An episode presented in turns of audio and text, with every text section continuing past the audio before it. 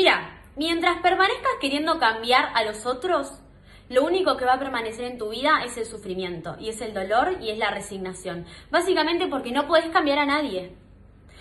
El otro es un otro, y es su responsabilidad. Tu responsabilidad son tus límites, es decir, qué aceptás y qué no aceptás en tu vida. No esperes que alguien te dé tu lugar, no esperes que alguien te valore, no esperes que alguien te venga a salvar. Ponete vos en el lugar que tenés que estar. Date vos el valor que te tenés que dar. Salvate vos.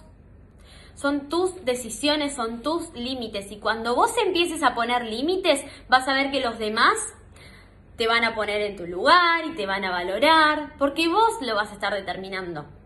Todo lo que ves en tu mundo exterior es un reflejo del mundo interior. Si vos hoy no te estás dando el lugar que te tenés que dar en la vida, los demás no te van a dar ese lugar. ¿Por qué? Porque vos no lo estás exigiendo.